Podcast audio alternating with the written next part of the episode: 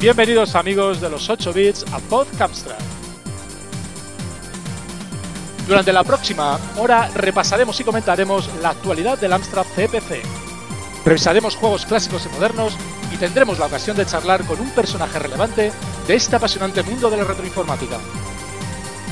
Como siempre, aquí un grupo de amigos. Artaburu desde Bilbao, muy buenas Arta. Hola, muy buenas, ¿qué tal? Desde Barcelona, Tony Ramírez.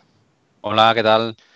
Eh, Dani Suricato y Atila Merino eh, tampoco nos van a acompañar en esta ocasión. Eh, seguro que en el próximo programa, muy prontito, volverán a estar con nosotros. Desde Leganés sí que está con nosotros Miguel Sky. Hola, ¿qué tal? Y un servidor, Litos, desde Alcorcón. hoy va a ser un programa bastante especial porque vamos a sustituir nuestra entrevista. hoy no tenemos a un invitado, pero sí que vamos a conectar en riguroso diferido con Retroparla. Y vamos a intentar ofreceros testimonios in situ de la más variada retrofauna. ¡Vamos allá!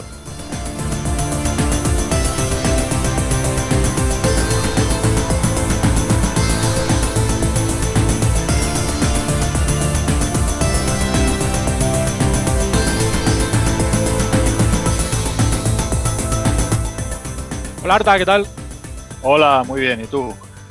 Pues mira, eh, deseando escuchar qué nos trae la actualidad. A ver, actualidad. ¿Os acordáis que en el capítulo anterior, o el capítulo, el episodio, comentamos que el cartucho estaba de moda, hicimos una breve mención al repoker de Ases, pero no entramos a analizar ni hablamos nada de, lo que lleva ni lo que es. Pues hoy vamos a, ver si profundizamos un poquito, ¿vale? el repoker de Ases es un cartucho que ha editado 4 MHz eh, con, cinco de su, con 4 de sus juegos más un extra. Los cuatro juegos de 4 MHz puros y duros que lleva son los dos de Adiós a la Casta, el Profanation 2 y el Tesoro de Quarter Mock. Siempre lo digo mal. Ah, y luego han añadido, creo que es Quarter, lo he estado mirando antes, Quarter Mock, bueno, el Tesoro de Quarter Mock, venga. El tesoro eh, perdido. joder, pues perdido, el Tesoro perdido de Quarter Mock. Venga. Y aparte han metido el Babas Palace, que no es un desarrollo puro de 4 MHz, pero yo creo que lo han aprovechado, como está Rafa Castillo, Acicuetano, en el grupo, pues mira, le han dicho, mira chaval, vamos a hacerte una edición física y lo extendemos por el mundo. Yo creo que es una buena idea. El juego merece la pena. Sí, sí, sin ninguna duda. Eh, vale, lo único que podemos, o que yo he echado de menos en el cartucho, ya no sé por qué razón, es que no está el Operación Alessandra. Puede ser que vayan a sacar luego una, una edición exclusiva o yo igual viene también la historia porque como se ha presentado a la CPC RetroDef y todavía no han editado las cintas con los juegos de, este, de esta última edición, igual tienen ahí una especie de exclusividad que no pueden, no, pueden hacer una... No es eso porque nosotros hemos publicado Yarlac, por ejemplo, y el año pasado, tan, tan pronto se cerró la CPC RetroDef, ya se publicó el Profanation 2. Así que no es. Ah, vale, no, yo entiendo que lo que quieren es pues, sacarlo en exclusiva y de forma única. Hacer una, ¿sabes? Una edición especial y standalone, por decirlo de algún modo, de, la Alexandra. Sí, sí, darle ahí todo el empaque que merece. Claro, correcto. Que vaya por ahí la historia. Sí. Bueno, eh, ¿qué ventajas tiene el cartucho? Os estaréis preguntando, seguro que sí. la carga instantánea yo creo que es la principal o la que os puede venir a la mente, pero yo tengo otra, otra es que le da compatibilidad al 464 al 664, al, 100, y al 6128 de jugar a, cualquiera de los juegos. No hay una limitación de memoria. El tesoro perdido de Quatermog, por ejemplo, solo, creo que solo funcionaba en 128K y ahora lo puedes jugar en tu, en tu CPC. Tú, Tony, que cargas en cinta porque tienes un 464, pues podrás cargar un cartucho y jugar al juego en tu, en tu pantalla, que no sé si será fósforo verde o color.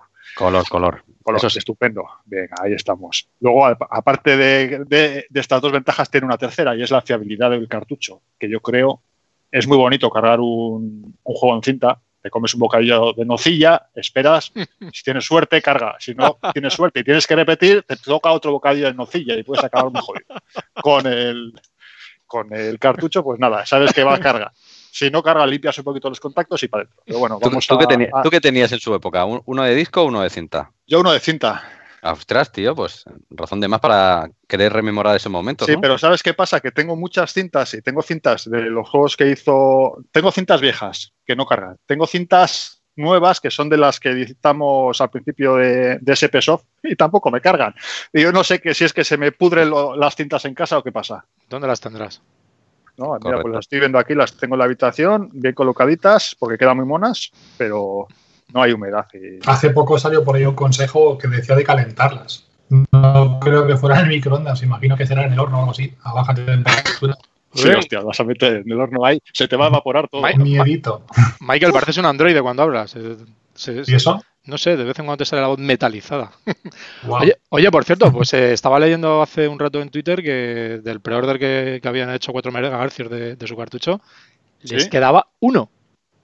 ¿Han vendido Sí, sí. todos? Qué estupendo. ¿Qué- No ¿Cuántos sé- han sacado? no, del- ¿150? Del preorder, te estoy hablando, ¿eh? Del preor. Ah, no sé si preorder. luego sacarán más, pero habían sacado una, una limitación con el preorder, si mal no recuerdo. Oye, antes, mira, sobre el cartucho, que déjame, déjame avanzar un poquito, porque creo que aquí hay. Eh, Da, da juego, da juego, da juego, me, gusta. Además, me he, pasado la tarde, eh, he estado, antes de venir aquí he tenido viaje, me ha tocado montarme un avión y he aprovechado allí, he escrito cuatro notas y, las quiero soltar, ¿no? Porque ya que me, ya me, que me lo he currado, pues que quede, que quede constancia. El cartucho. Vamos a hacer un ejercicio entre todos. ¿Cuál creéis que es el justiprecio del cartucho? Y cuando digo justiprecio, diréis, ¿cuánto está dispuesto a pagar?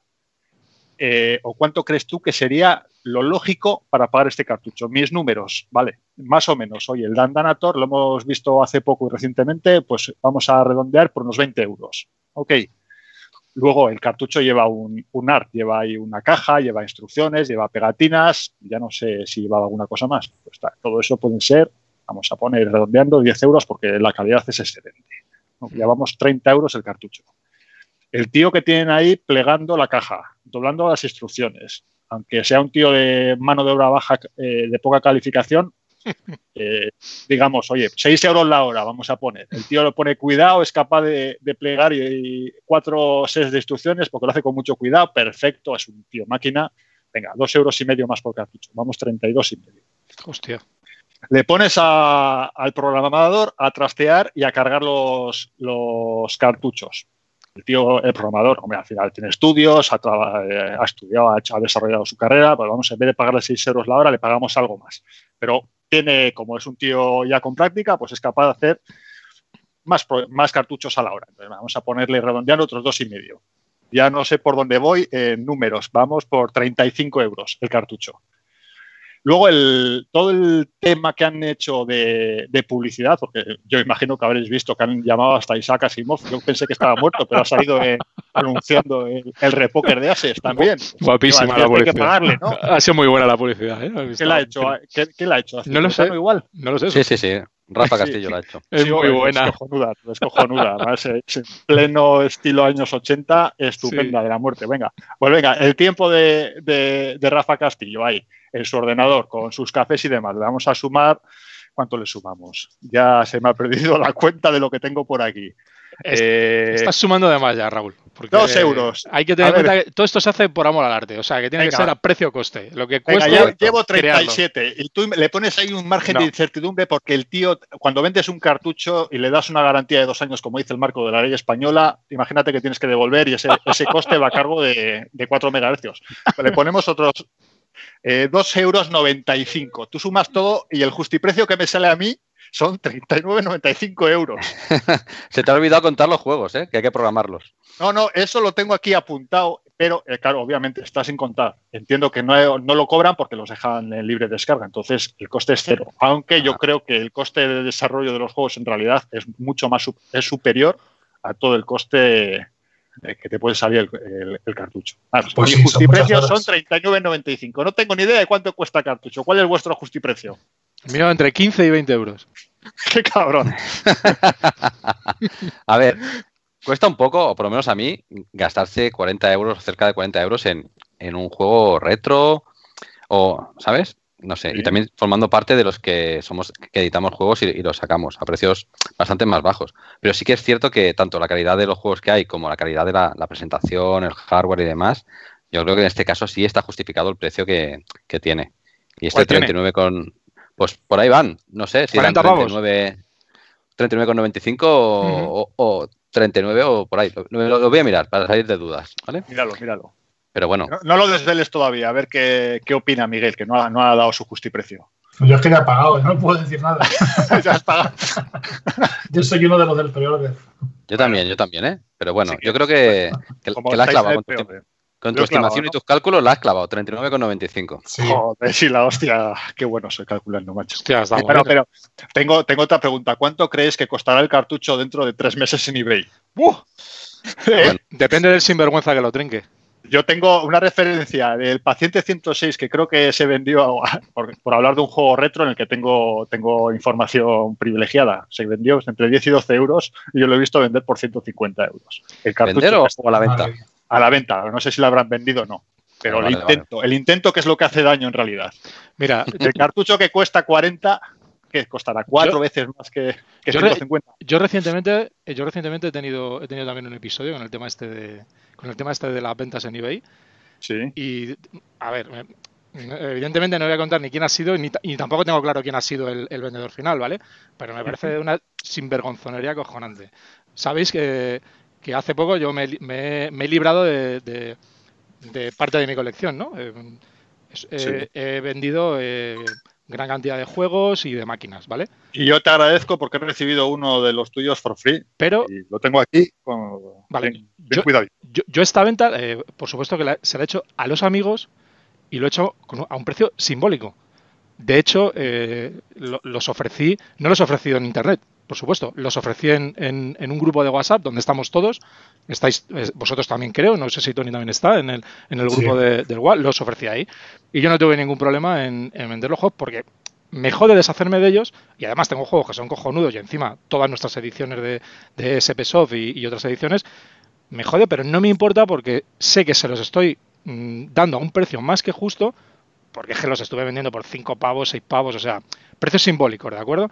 A gente que, que- que- creo que está dentro del mundo de la retroinformática y creo que les gusta tenerlos para ellos, para, para disfrutarlos. Bueno, pues tuve uno de ellos, porque han aparecido más de los que he vendido, han, han aparecido más en internet, pero el caso, el caso más absurdo es el, eh, uno de los juegos de, de 4 MHz que, que, que, se, que lo compré, además se lo compré directamente a Javier, que me lo firmó Javier, que es que tiene cojones, está con una dedicatoria a mí y aparece en eBay vendiéndose en un pack a 75 pavos. Y encima muestra mi firma y todo, tío. O sea, la dedicatoria Ah, que le dedicatoria. O sea, es que me parece una sinvergonzonería, tío. Y evidentemente Se puede juego. trazarlo perfectamente. ¿Sabes quién es exactamente? Vale, mm, eh, mm, lo puedo trazar entre comillas, porque no sé si el vendedor final es la misma persona a la que yo se lo vendí. Yo, por supuesto, tengo apuntado cada juego a quién se lo he vendido y por cuánto se lo he vendido, ¿vale? Pero vamos, de hecho sigue estando en eBay, porque es que lo estaba viendo ahora. Adiós a la casta 1 y 2, el tesoro perdido, el tesoro perdido de Cuauhtémoc. 4 megahercios, Amsterdam enteras? 74,95 pavos. Me cago en Dios, tío. No me jodas la vida. Que, que- que lo he hecho, o sea, que encima es parte de mi colección y, y lo he vendido a precio simbólico para que lo tenga gente que sé que es realmente del mundillo y, y además ha sido acotado a un grupo de personas. No lo entiendo. Y como este caso, sabéis que hay muchísimos más. O sea, han estado vendiendo juegos de a, a 400 euros. eh, la abadía del crimen no, vamos, se les ha ido la pinza. Ha, ha habido ediciones por ahí a, a pre- a precios astronómicos. Pero coño, me jode que estos juegos, que encima son homebrew, tío, eh, que, que realmente los tiene que tener la gente que realmente los aprecia y que nos gusta que lo tenga gente que realmente lo aprecia, se esté mercadeando, inflando precios y encima haciendo que que encima, encima estamos jugando con, con- con recuerdos, tío. eh, es una putada, porque es, es una cosa que nosotros mismos nos estamos perjudicando. Si tienes un juego que te ha costado 5, 6, yo encima lo, lo- lo- vendí por debajo del precio que lo compré yo. Muchos de ellos. Tío, si estás. Si estás. eh, eh, eh, si lo que intentas es, te interesa es em, coleccionar y mantener viva todo este rollo de la retroinformática, no te pongas a hinchar precios por todos lados, que es lo que está ocurriendo. Y me joden dos cosas. El tío que lo vende y el subnormal que lo compra, tío. Que eso también me jode muchísimo. ¿Cómo se te ocurre comprar por esos precios? Yo comprendo que quieres, que quieres eh, completar tu, tu colección, que quieres tener tu colección al día y quieres tener lo exclusivo y tener cosas que hay mm, muy limitadas. Pero no le hagamos el juego encima a este tipo de personas, tío. Porque No, es que- que encima uno compra y luego sigue especulando. O sea, es que la Claro, tío, es que encima sigue, macho. Y mira, ¿sabes, ¿sabes por quién me jode más? Eh, por la gente que realmente quiere tenerlo en su colección y tenerlo guardado y tenerlo en su repisa. que este tipo de este tipo de gente son los que perjudican a, a- a todo este rollo de la, de la retroinformática. Y me jode muchísimo. Pero bueno, Te entiendo. Así está el mercado. parte de culpa la tenemos nosotros, desde luego. No, no, que está claro que el tío que vende, eh, si no se lo compra nadie, bajará el precio. Si la, cosa es que hay compradores, yo no te digo compulsivos, pero sí que están viendo la oportunidad de, de revender a precio superior. Ya.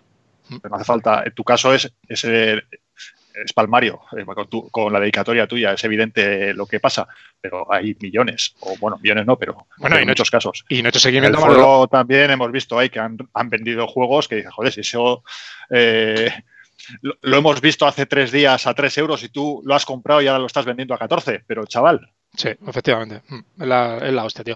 Oye, una, una pregunta con respecto al tema de los cartuchos. Por, por- Eh, no tengo ni idea. eh, el otro cartucho que hay, eh, un Romba, que he visto por ahí en Twitter algún algún algún tweet.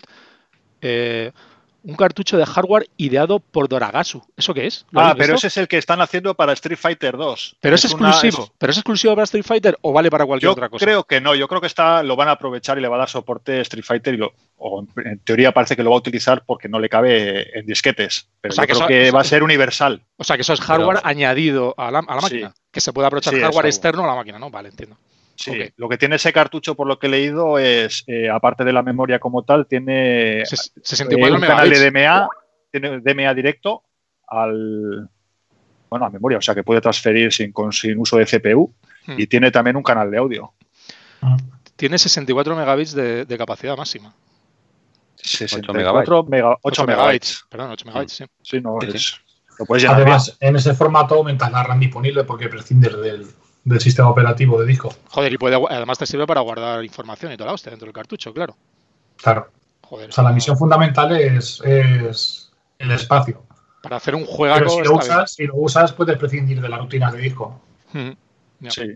A ver, pero tú imagínate hacer un juegaco que te ocupe 8 megabytes. Eso, si ya hacer un juego, un juegaco que te ocupa 64K es un trabajo de la leche, hacer uno que te ocupe 8, que es 8 megabytes es una burrada. O lo llenas de vídeo o loco, O de samples, o de samples, O de si samples puedes, reprodu- también. si puedes reproducir Claro.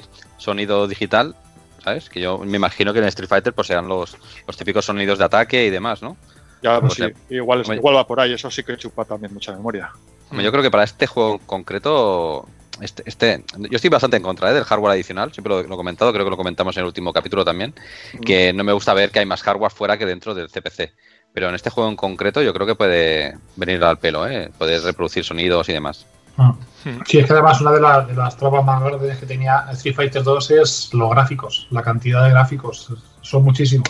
Mm. Sí, Son sí. muchos movimientos, son muchas cosas para andar comprimiendo y descomprimiendo. Entonces todo esto puede agilizar mucho el, el desarrollo del juego. Muy bien, pues hemos tenido un, un, un- un módulo bastante interesante de, de actualidad, ¿no, Raúl? Yo creo que sí. A ver, a ver qué nos depara el futuro. bueno, Ya estaremos atentos dentro de unos meses si vemos eBay, a ver qué tal ha ido el cartucho Mm. de, A ver cómo evoluciona. Daces. eh, Sí, sí, a ver cómo evoluciona. no quiero, o sea, de verdad, no, no- no quiero ni pensarlo. Eh, Quítatelo, no te lleves mala- mal, mal rato. Carlos. no, no, en absoluto. La verdad es que tampoco es mal rato, ¿sabes? Es, eh, Ah, es la impotencia y la rabia que te da. No, sí, lo- yo lo entiendo. eh, me jode lo que os comento, que, que, que se hinche de esta forma una cosa que hacemos por diversión y hacemos porque nos gusta y, que nos gusta tener... Que luego hay gente que gasta un- se gasta un pastón en un juego que ni siquiera funciona, tío, no lo puedes meter en la máquina solamente por tenerlo, no sé, a mí me jode mucho, no. Bueno, como decís vosotros, vamos a dejarlo y si os parece, vamos con, con el siguiente módulo, ¿vale? Vamos a ello. Nada,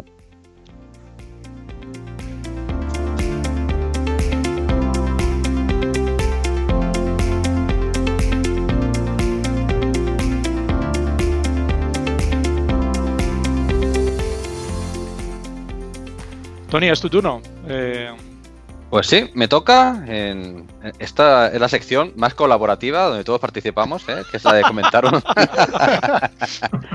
la sección más colaborativa, más colaborativa del es, que, podcast. es que elige juegos muy difíciles, macho. Tío, juegos que solo has jugado tú, macho. Joder. Que tengo unos, unos gustos muy exquisitos y Sí, siempre sí. me toca el, el juego raro. A ver, la verdad es que entre el Barbarian de- del otro día y el, y el Rigar de hoy, estoy yendo a títulos que poco dan para, para conversar, pero bueno, vamos a intentarlo.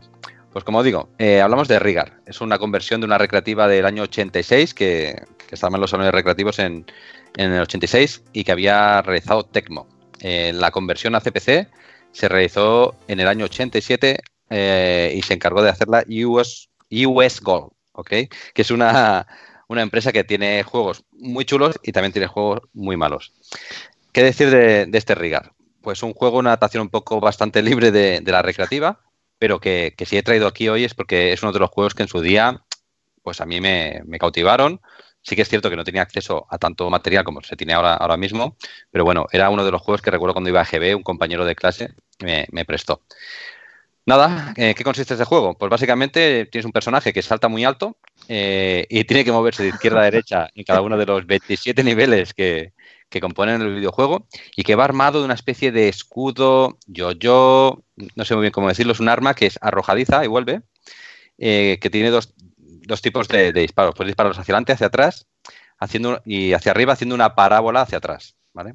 Eh, con esto te defiendes y también puedes pisar a los enemigos y si los pisas se quedan, se quedan parados.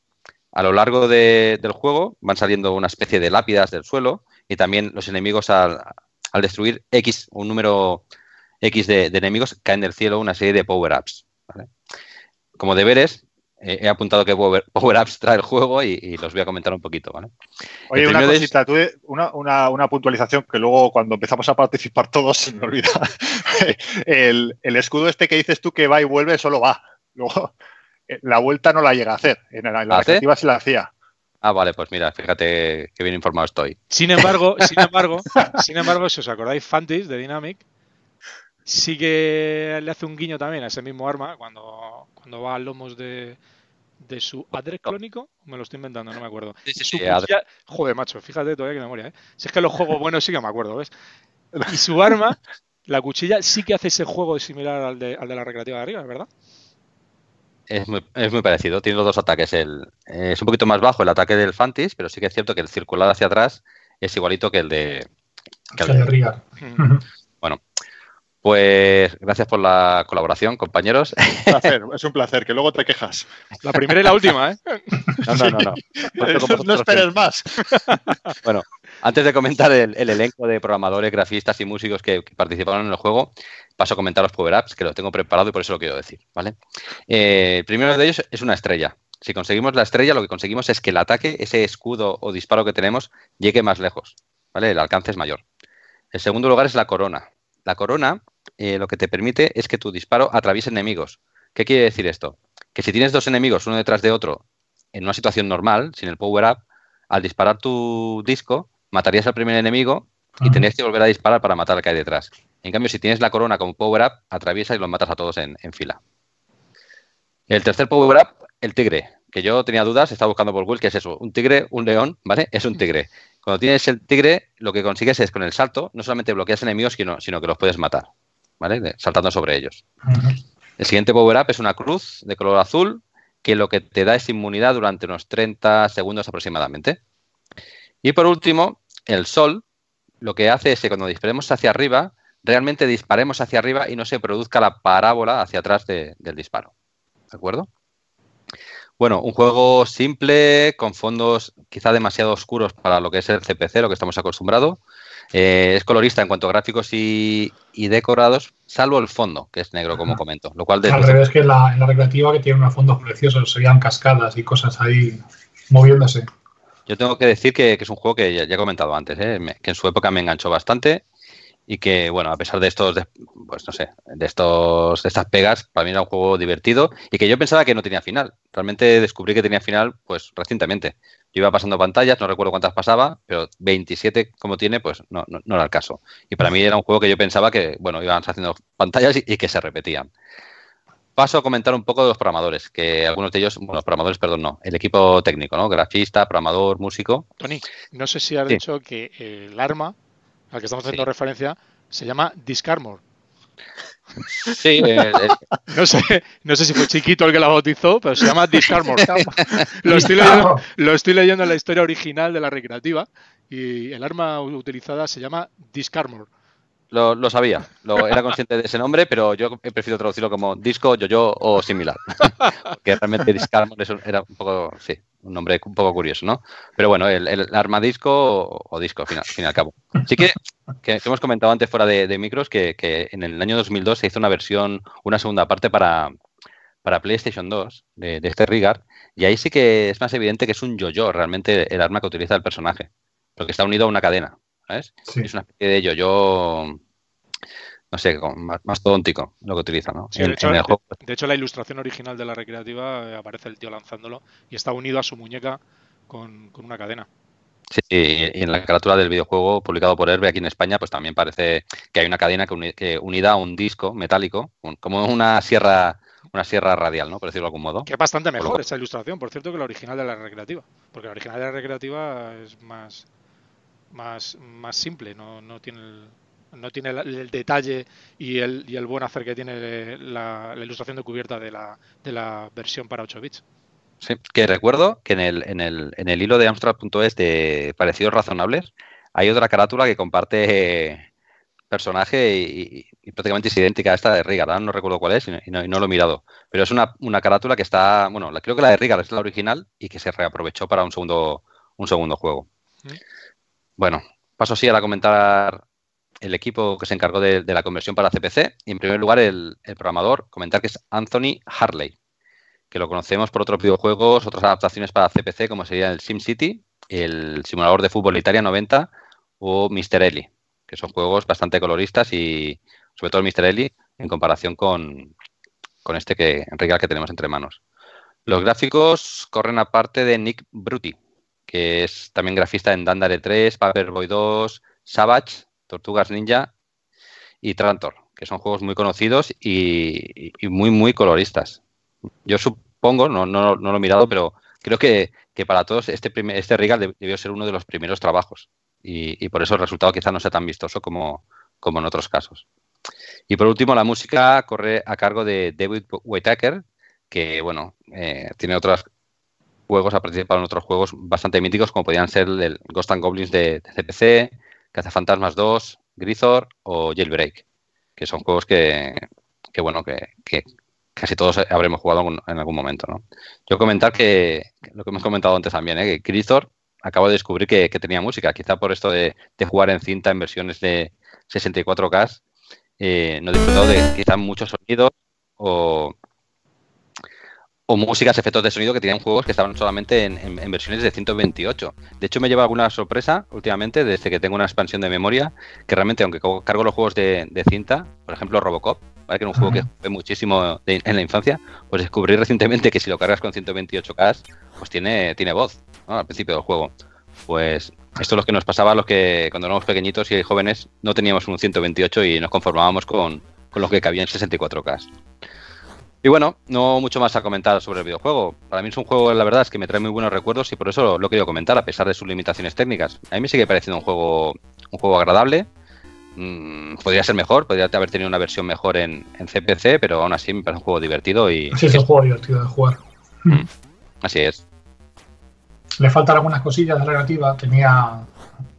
Aquí tenemos nada más que el nivel este lineal. Recuerdo que en la relativa había algunos niveles que eran verticales, iba el hombre escalando por por lianas o cuerdas o algo así, pero en CPC no se ha visto eso. Yo, mi, mi objetivo jugando era llegar a algún nivel de esos que de descenso, pero no nunca llegó.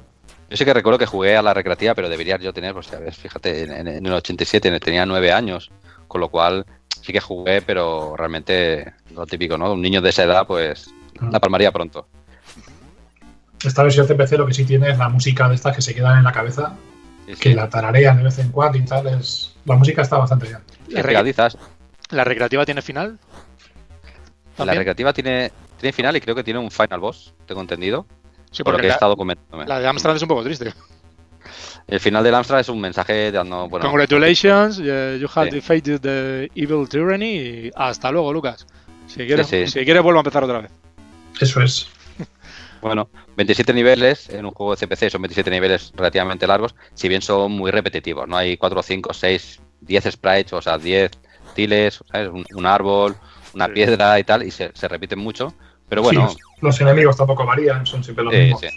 las limitaciones de memoria de la conversión, pero bueno, al final del juego, ya, os digo, a mí en su época por lo menos me gustó bastante. Guay, pues la verdad yo lo estaba viendo y me gusta bastante también, sí, tiene buena pinta. Mola. Pues muchas gracias, Tony. Eh, a vosotros. Tiramos para adelante. Vamos allá.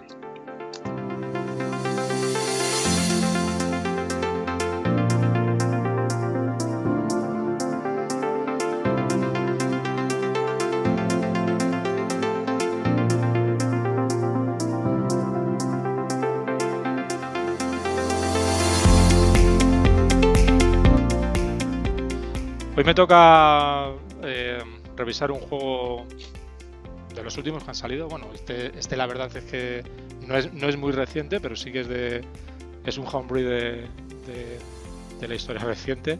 Eh, me gustaría hablar del juego Dukeout. Eh,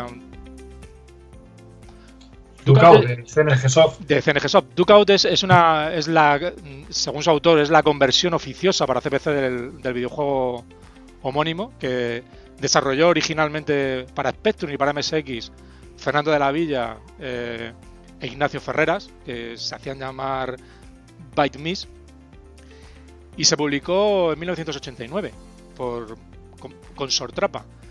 Eh, ya estaba terminando la, era de oro, bueno, ya había terminado prácticamente la, era de oro de los videojuegos españoles en el 89 y curiosamente, en la publicidad original editada por Drosoft eh, se indicaba que, había versión para Amstrad también.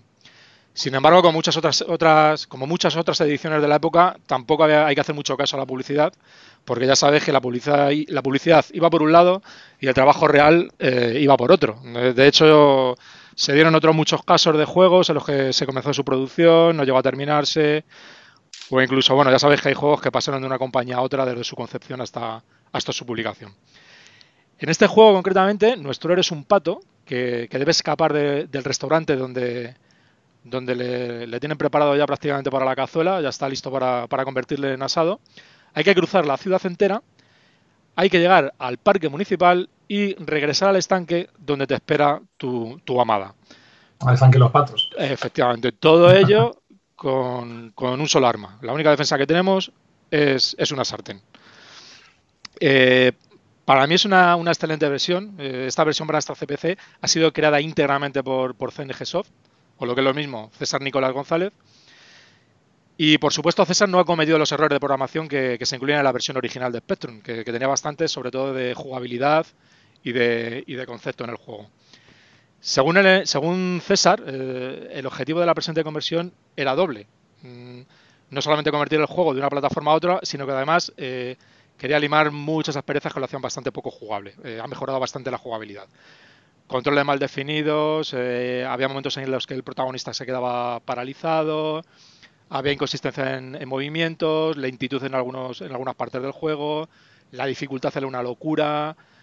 Eh, en general, el jugador llegaba un momento en que se frustraba mucho antes de llegar a la mitad del juego. Y bueno, eh, haciendo una revisión sobre diferentes aspectos del juego, a César, como siempre, le ha quedado un producto final bastante bueno. Yo creo que, al final César hace juegos bastante simples, pero muy bien acabados. sí, César lo pule mucho todo. Lo pule muy bien y además mm, creo, para mí, que es un, es un programador cojonudo. El tío conoce bastante bien la máquina y lo investiga bastante. Tiene una pantalla de carga en modo 1, como el resto del juego, que está basada en una, en una ilustración diferente a la de la cubierta del juego. La, la cubierta del juego tiene una ilustración original del propio César, porque recordemos que otra de las facetas del programador es su afición al dibujo. Tiene un, menú chulísimo que, bueno, que realmente emula el, original creado en la versión Spectrum, que curiosamente incluye también las firmas de los autores, como en Spectrum. Y bueno, de, hecho su gran similitud me lleva a pensar que César ha clonado o ha convertido directamente los gráficos de Spectrum Amstrad, con, con algunos retoques, algunos ligeros retoques sobre los colores. La gran diferencia es que el menú está arropado por una, por una melodía, por una exquisita melodía que acompaña muy bien. Y además durante el juego también nos acompaña una melodía junto a, FX, que en el juego original de Spectrum, que yo recuerde, eh, no, hay, no hay FX. No sé la versión de MSX, pero en la, de, en la de Spectrum no. El aspecto gráfico es muy similar, como he comentado. Eh, sin embargo, en esta versión de esta CPC se mueve bastante más fluido que, la versión de Spectrum. Y, bueno, sobre el juego en sí, eh, su mecánica y jugabilidad es un juego lineal, eh, no sé si lo habéis jugado, que, que, pese a tener unos gráficos muy divertidos y unas situaciones divertidas y guiños, como por ejemplo cuando nuestro personaje muere, realmente el juego no deja de ser un Sgrizam, igual que, el de Dynamic. Eso sí, con unas ilustraciones guapísimas entre fase y fase. Porque entre fase y fase César también ha, incluido unas ilustraciones de carga que, están chulísimos. Y bueno, resumiendo, eh, para mí resulta muy agradable ver la, conversión de este juego a nuestro CPC, algo que siempre se agradece. Es un juego muy bonito, con buenos gráficos, excelente sonido, pero con una jugabilidad, una jugabilidad muy limitada. Pero más que nada por la temática del juego. Para mí es un top alante, eh, salta y golpea, con un motor muy similar al Sgrizam de, de, de Dynamic y bueno, yo en cualquier caso recomiendo a todos que, os paséis por el sitio de César, porque en su sitio, que tiene un apartado específico para, cada uno de sus juegos, eh, nos cuentan todos los entresijos de tanto de la versión original como de esta conversión hecha para CPC. Y bueno, para mí un muy buen trabajo de CNG, de, César, con, este juego que tiene un pibonazo incluido en el final, eh, si eres un pato. y bueno, luego, si no eres un pato también te vale, porque se convierte. Sí, sí, si, esperas un poquito, la luna hace maravillas, macho. ¿Lo habéis jugado? Sí, tiene, una rubia aquí interesante, sí, sí. Bueno, yo no, no, lo he jugado, sí que lo conozco y tengo que contar la anécdota de que yo este juego no lo conocía hasta que en 2015, cuando hicimos la primera Amstrad Eterno, eh, César se alojó durante un fin de semana en mi casa. ¿Sabes? Y realmente recuerdo que estábamos, mira, Fran Gallego, eh, César Nicolás y yo en, en mi casa. Y, prácticamente no dormimos esos días, porque íbamos hablando, comentando temas y, recuerdo que para, lo que era ir a la feria, eh, dormimos media hora el primer día, ¿eh? y luego las fotos están ahí con unas ojeras que tenemos todos que, que para qué. César es un tío muy intenso, ¿eh? César es un tío muy intenso. Bueno, y, pero tengo que decir que César fue, en ese caso, ese día, el primero que se fue a dormir y aprovechó de dormir un poquito más. Pero Fran y yo realmente nos echamos encima de la cama y, poco más, cada uno en la suya, ¿eh? que no haya duda. Eh, que ya os veo. Comentar. Me enseñó, César, ese, ese, día me enseñó el juego. Yo no conocía el original, ¿eh? Y realmente he estado viendo el, resultado final y, bueno, ya, ya pintaba muy bien en 2015 y creo que tardó casi en 2017, ¿no? Se dio finalmente el juego. Realmente le dedica muchísimo tiempo, los cuida muchísimo y todos los productos que yo he visto de César son, son una pasada, ¿eh? Hmm. Sin lugar a dudas. Incluso, no sé si... Sí, eso además, si ves, vas a la web, como ha dicho Litos, Ahí tiene hecho un diario de a bordo de cada uno de los de sus juegos, de cómo ha ido evolucionando, los cambios que ha ido haciendo, revisión de las de las distintas versiones. Sí, sí, sí. El tío lo tiene todo muy documentado. Merece, la pena, merece la pena visitar la web de, César. Sí. Que la había decidido desde aquí. Creo que voy a ver si la miro exactamente para decirla bien. Vale. ¿El, que, es su, web? Sí, Su, sí su web. Mm. Bueno, comentar de César. Eh, punto no, no ip.org. Ah, bueno, yo creo que, es más fácil casi recomendar que busquen CNG. CPC y, ya está. En Google y, llegan y será, más sencillo. Bueno, comentar de salen, varias, salen varias webs de César antiguas, pero la que lleva ahora mismo es esa, la, de noip.org. Ok. Lo que decía de César, que, que, es un programador que aparte no solamente programa los videojuegos, sino programa su propio emulador y tiene su propio ensamblador y su propio motor editor de música. Sí, Es totalmente autónomo y no necesita a nadie más para poder programar y, reproducir sus juegos en, CPC, en CPC. Y sus propias ilustraciones, y sus propias ilustraciones para tanto para cubiertas de juegos como para hacer cortinillas, como para hacer eh, gráficos, o sea, es, es, autónomo totalmente. Sí, sí, sí. Y, una calidad una calidad increíble en todos los apartados. ¿eh? Sí, no sé si habéis visto, el, último que sacó, el de baloncesto, que aunque es un juego. bueno, no creo que no creo que no sea el último. Después ha sacado otro. Sí, el, el de baloncesto, aunque es simple. El ha sido el último. Sí, es cierto. El de baloncesto tiene una, una jugabilidad de la hostia. O sea, yo no he visto ningún juego de baloncesto que tenga que tenga ese rebris, esa, esa velocidad, ese, esa jugabilidad, ¿no? Porque a mí uno de los que más me gusta es el de Fernando Martín Vázquez, pero está año luz el movimiento. imagínate. Y bueno, y decir que César es esto, entregó el juego para concurso, el Basket Cases, y, luego se tiró, bueno, meses puliéndolo. Igual que ha hecho con el Timothy, Timothy Gunn, que Él cuando se le acaba el tiempo entrega lo que tiene, Sí. pero luego si no le queda satisfecho sigue trabajando y sigue trabajando. Ahí me- y es totalmente diferente a mí, ¿eh? que agradezco que haya una fecha límite para decir, se acabó y cuelgo ya cuelgo el teclado. de ¿no? encima ya. Y, Sí, nunca, sí, porque realmente... y nunca está satisfecho porque es muy perfeccionista.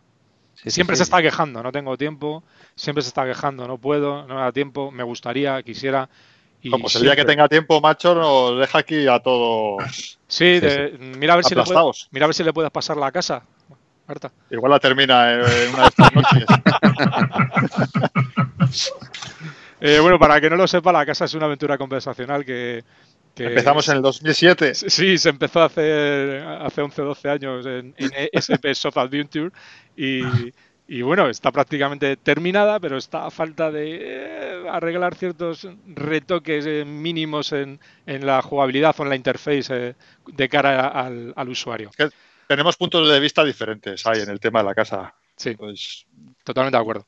yo lo dejaría ya tal como está, pero tú eres muy puntilloso, tú eres como César, eres meticuloso y perfeccionista y quieres un producto terminado profesional, profesional. Bueno, si, No, quieres, yo creo si- que no hace falta. si- si queréis un día hablamos de, de este juego. Mira, podemos, esperar otros 10 años más para sacarlos, ya da igual. o, o para hablar de él. Este- está obsoleto ya el juego. No, no, en absoluto. No, está al día, está al día. No, no, está día, está al día. De hecho, si el problema de, de la casa eh, es que tiene mucho texto, eh, tiene una temática bastante densa, una trama bastante densa. Y mi punto de vista, eh, bueno, ya lo conocen Miguel y, y, y Artauru, es que para mí debe de tener algo en la interface, algún aspecto gráfico, un aliciente gráfico para el jugador, porque si no los jugadores que, que no son jugadores puros de aventura conversacional se van a aburrir a la primera de cambio, porque ya os digo que tiene bastante densidad de texto. Es una aventura conversacional que no está no es al uso. Yo, no recuerdo haber jugado una aventura conversacional que tenga tanto texto, tanto detalle y tantos aspectos descriptivos eh, dentro del juego. Y por eso creo que necesita algún toquecito más gráfico. Así que ya sabéis, si tenéis ganas de dibujar localidades, os ponéis en contacto con nosotros. os damos cuatro, bueno, Carlos os da cuatro, o Litos os da cuatro, cuatro ideas. Si no le gusta, nos la va a volver a dar hasta que le deis lo que quiere. No, de hecho, Y ya ¿sabéis, está. sabéis que no he vuelto a hablar de, de este juego? ¿No sabéis? Que no has vuelto a hablar. Que no he vuelto a decir nada de si seguimos haciéndolo o no. No he vuelto a decir nada. No, se pospuso, pero bueno, ahí estamos.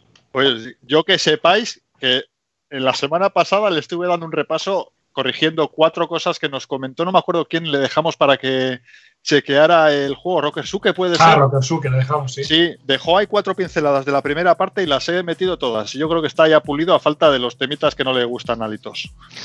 Bueno, al final, al final hemos hablado de, de dos, de dos juegos. Bueno, hemos hablado de dos juegos de Homebrew, pero uno muy reciente y moderno y otro que es un futuro juego. O sea, que no os digo más. Es un puto adelanto de la hostia. No, si juego ya es, porque tienes que salir. Sí, sí.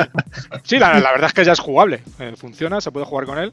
Lo que pasa es que unos creemos que todavía le queda un poquito para salir y otros creemos que se puede sacar así. Bueno, no sé.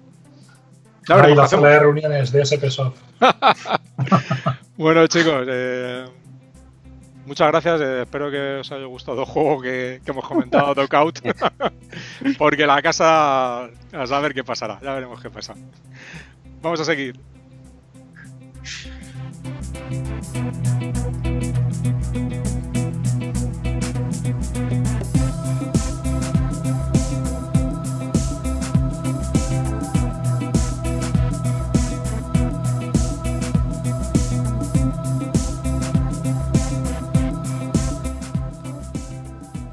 Bueno, chicos, hoy no tenemos invitado. Miguel, ¿qué va a pasar? Eso es. Hoy no tenemos invitado. Como habíamos hablado al principio, hoy hemos cambiado nuestro invitado por una visita a uno de los eventos que va a ser de referencia para este 2019, puesto que no tenemos Retro Madrid. Este evento va a congregar a bastante gente del mundo CPC. Quizás sea la, la reunión más grande para este año. Como ya sabéis, iba a ser en, en Parla, en la Casa de la Juventud, calle Planeta Venus número 5, los días 2 y 3 de marzo. El día fuerte, el día 2, el sábado. Bueno. Y bueno, tenemos allí a nuestro enviado especial, Litos, que nos va a decir cómo está la cosa. Sí, esperar que me teletransporto. Voy a terminar un juego que tengo pendiente y, y, y ahora mismo contacto con vosotros desde allí, ¿de acuerdo? De acuerdo. Venga, nos vemos. Corre, corre. Hasta ahora.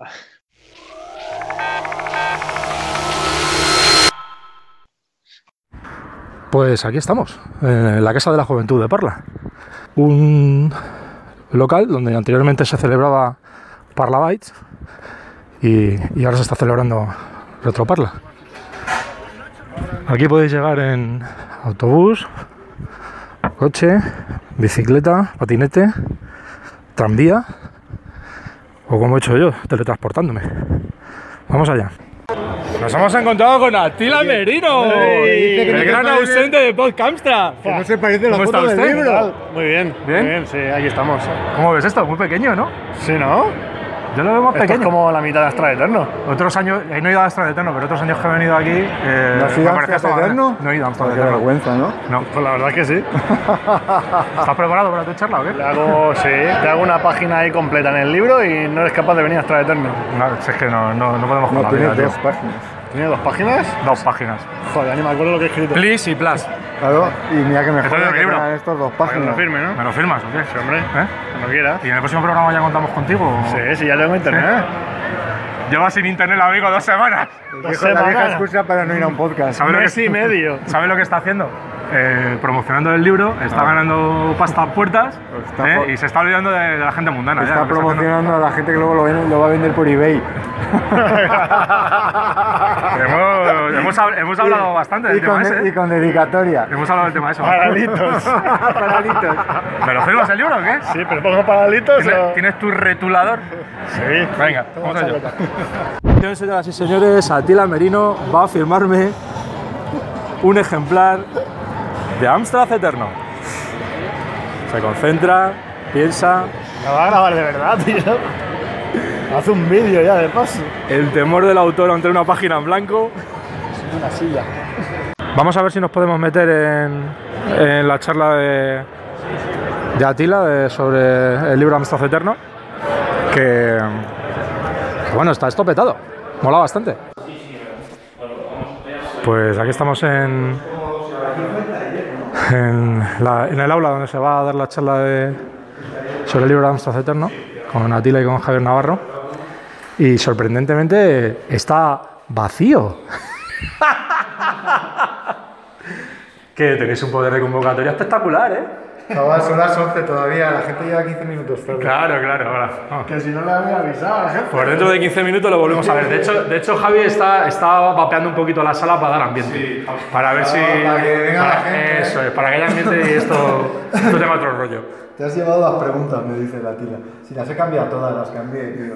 Es una trampa. Claro, se cree que Esto es una trampa. No, la voy a preparar ahí con él.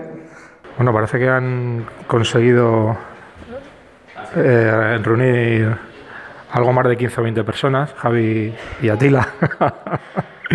y bueno, va a comenzar ya, va a comenzar la charla. Vamos a ver un poquito, a ver qué es lo que se cuentan. Bueno, vamos a dejar a, estos dos eh, con la charla y vamos a dar una vueltecita por, por la feria, a ver qué hay. Vamos a dar una vueltecita y, y vamos a, a, contaros un poquito, un poquito lo que tenemos por aquí en, en Retroparla. Por un lado, casi, casi a la entrada, tenemos la sala de, de máquinas recreativas, donde podemos ver varios pinball, varias máquinas de videojuego. Por supuesto no puede faltar el Pang, tenemos el Tekken también por aquí. Pinballs de, de Fighter 2.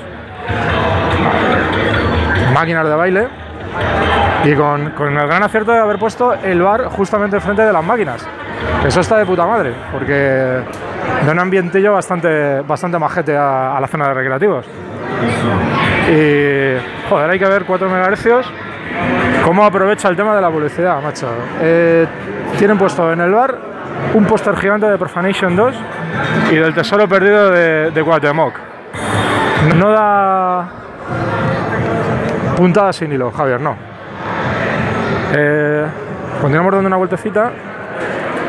Tenemos algunas mesas de, de maquini- maquinitas de todo tipo. de Nintendo, Game Boys, eh, cables para aburrir. eh, también tenemos eh, gran surtido de videojuegos para todo tipo de sistemas, PlayStation, em, Wii, sistemas más modernos, más antiguos, consolas. Tenemos un surtido de consolas cojonudo, de, de consolas de todo tipo, desde Sega Master Systems a, a PS1, Mega Drives, Super Nintendo, de todo. Por supuesto no puede faltar algunos Spectrum y, un surtido espectacular también de, cartuchos para la Super Nintendo. Cienes y cienes, que se dice. Muchos juegos también para, para Game Boy, hay para aburrir. Eh, por aquí tenemos también al colega de Retrocables, que tampoco pierde oportunidad de, pasarse por aquí. Y exposición de, máquinas recreativas. Ahora vamos a acercarnos a la zona más retro. Aquí tenemos al amigo de Matra, que como sabéis y como hemos comentado recientemente, eh, tiene aquí la edición de, de 8 bits de poder de, José Javier. Aparte de, un surtido también de, juegos de Homebrew. Y, y juegos de nueva, de nueva factura. Hostia, tengo delante de mí una PS2 de color rosa. Casi nada. Junto a, junto a una, una Nintendo, una Super Nintendo. Y por aquí tenemos a los colegas de Grupo de Usuarios de Amstrad. Y aquí tenemos a Rafa. Vamos a ver si, si nos cuenta algo. He cazado a, Rafa, a CPC Maníaco. Eh, para, para, los que no lo sepáis, eh, para mí Rafa es uno de los mayores conservadores de, este país de software, porque muchos de los juegos y de los programas que, que os descargáis de casi todas las webs de, de, de Amstrad, eh, tanto nacionales como internacionales, gran parte del material que os descargáis eh, ha sido recuperado y preservado por Rafa. Tanto, tanto, el, tanto los ROM, los programas en sí, como escaneo de, de carátulas, etcétera. Y, y, nada, tenemos aquí a Rafa, a ver si nos cuenta alguna cosilla. Rafa, ¿qué, qué te está pareciendo la, la, la, feria? La primera feria de, de Parla. Bueno, bien, es en el mismo sitio que se hacía en la anterior y está bien. Sigue siendo parecida, muy parecida. ¿Qué estáis haciendo en, en la mesa de, del GUA? ¿Qué, qué, qué tenéis? Eh, ¿Qué, habéis traído? Nada, queríamos probar eh, el Dandanator nuevo. Decía Mauri que a lo mejor fallaba poniéndole un CTRC4 y lo vamos a comprobar a ver qué pasa. Y estáis también ayudando a gente que, que tenga algunos cacharros sí. rotos, ¿no? Bueno, una disquetera la correa, cambiar la correa, que es lo típico. Y Jaime, vosotros chaval, ha quedado con él para que cambie la correa otro día, porque no se ha traído el, De hecho, no sé, no sé, si lo sabéis, eh, WA siempre tiene un, un digamos, un, un, taller móvil por si tenéis algún problema con, con alguna de vuestras máquinas, eh, os ayudan a recuperarlas o, o a limpiarlas, o a arreglar correas, como está comentando Rafa, etcétera. Sí, sí. Jaime y yo hacemos. Jaime es el hardware. Efectivamente. Y, y, Javi, bueno, liamos a más gente. De hecho, ja, de hecho Jaime se, se, se, se, dedica profesionalmente a este, a este tema. Uh -huh. eh, esta va a ser la feria más grande que vamos a tener este año aquí en Madrid, este porque Madrid, sabemos sí. que no hay Retro Madrid, ¿no?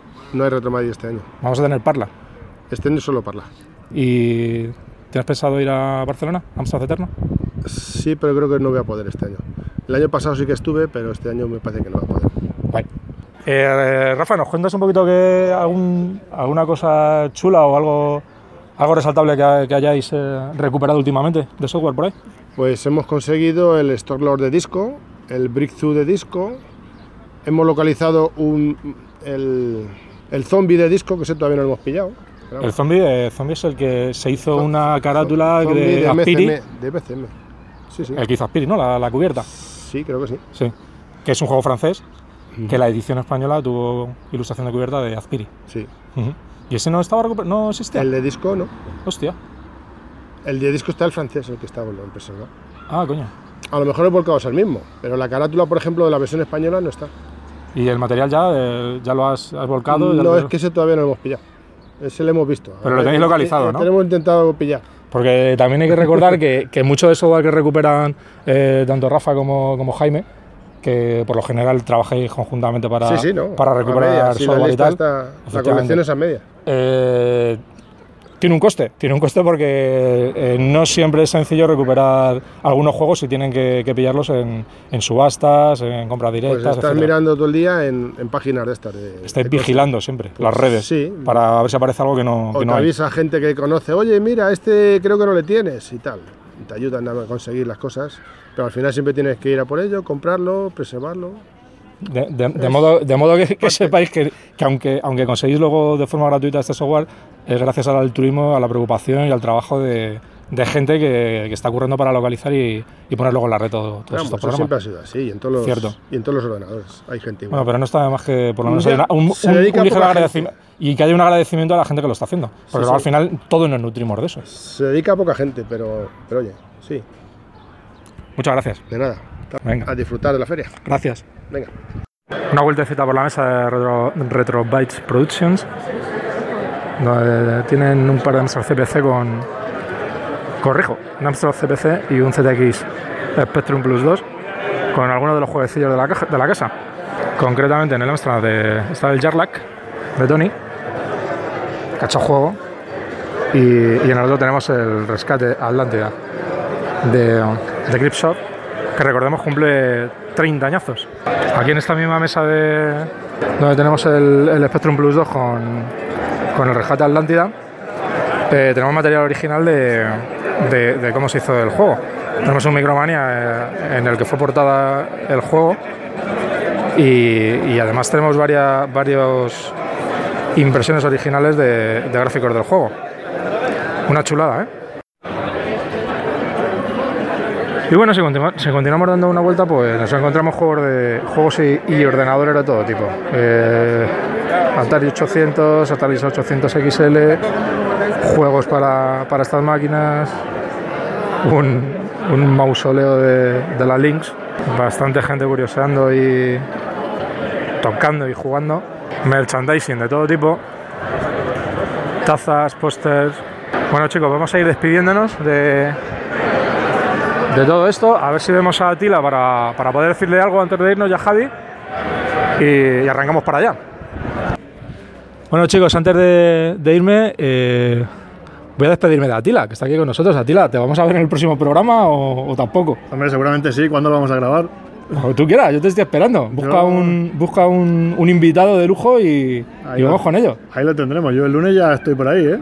Y Ya y tengo Movistar a tope. Ya tiene internet a tope, Eh, inte- así. internet. 600 megas. Desde, desde Parla, eh, Desde Parla con amor. con de Parla con amor. eh, nada, chicos, eh, voy por allá a hacerme sitio y, y- y despido el programa ya con vosotros. ¿Te despides tú también, Atila? Sí, hombre, sí. Un abrazo a todos y nos vemos por ahí. Voy para allá a hacerme sitio.